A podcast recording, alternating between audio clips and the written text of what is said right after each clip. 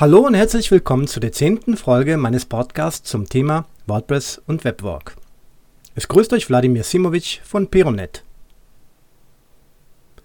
Die heutige Folge beschäftigt sich mit WordPress in Verbindung mit SEO und Marketing.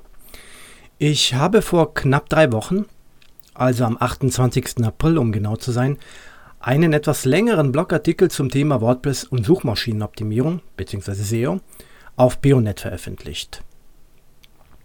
Diesen Blogartikel findest du ganz einfach im Archiv von Peronet unter anderem, in dem du dir das Monatsarchiv von April 2017 aufrufst.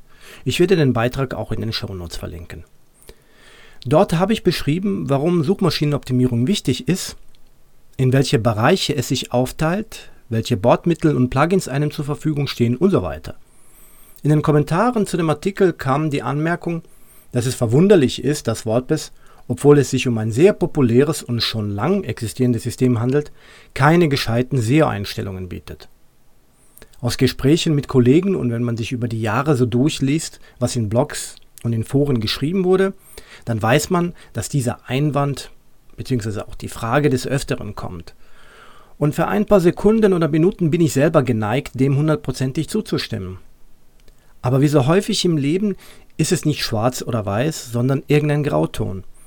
Deswegen will ich versuchen, die Betonung liegt bei versuchen, mich in dieser Podcast-Folge der Antwort auf die Frage zu nähern, die da heißt, ist es gut oder schlecht, dass WordPress über keine SEO-Einstellungen verfügt?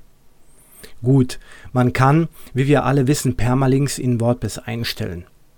Man kann den Seitentitel bzw. den Inhalt des Title-Elements durch die Hauptüberschrift steuern und auch durch die Kategorisierung und die Verschlagwortung die interne Linkstruktur stärken. Aber das war's dann auch.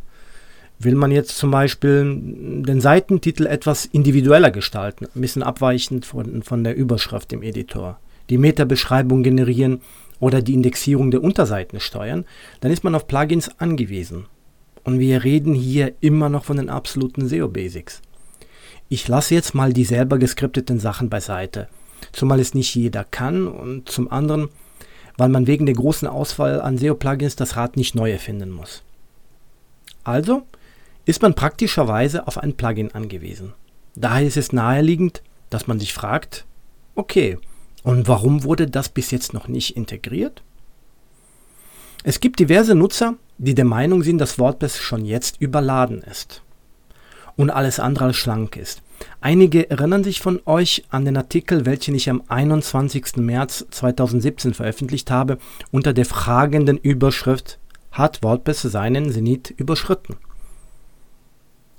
Eines der Themen in dem Blogbeitrag ist bzw. war das Gefühl einiger Nutzer, die der Meinung sind, dass WordPress überladen sei.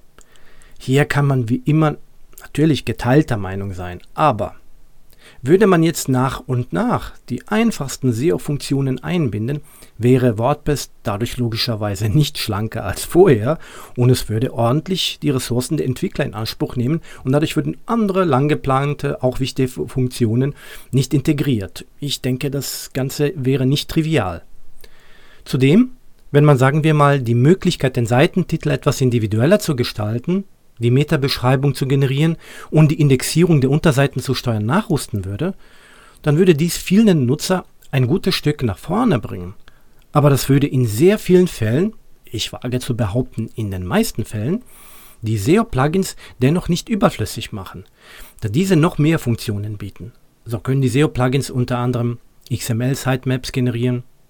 Sie können auf einzelne Funktionen von Google zugreifen, wie zum Beispiel auf die Autocomplete-Funktion. Sie können Weiterleitungen durchführen oder weitere nützliche Meta-Angaben, zum Beispiel für die sozialen Netzwerke, ausgeben lassen und einiges mehr. Also wie du siehst, gibt es sowohl gute Gründe dafür als auch gute Gründe dagegen. Ich persönlich denke, dass die momentane Situation, also dass man auch die einfachsten SEO-Funktionen durch die ein Plugin nachrüsten muss, nicht wirklich gut und weit weg von perfekt ist, aber in meinen Augen dennoch besser als wenn man versuchen würde, diese Funktionen nachträglich in WordPress nachzurüsten. Und nun die Preisfrage. Was ist deine Meinung dazu? Bist du mit der jetzigen Situation zufrieden? Bist du mit den SEO-Plugins zufrieden oder würdest du dir wünschen, dass man diese Funktionalität in WordPress nachrüstet? So, Das war es nun von mir. Eine sehr kurze Folge, aber lieber kurz und knackig als lang und... Hm, was wäre jetzt das Gegenteil von knackig?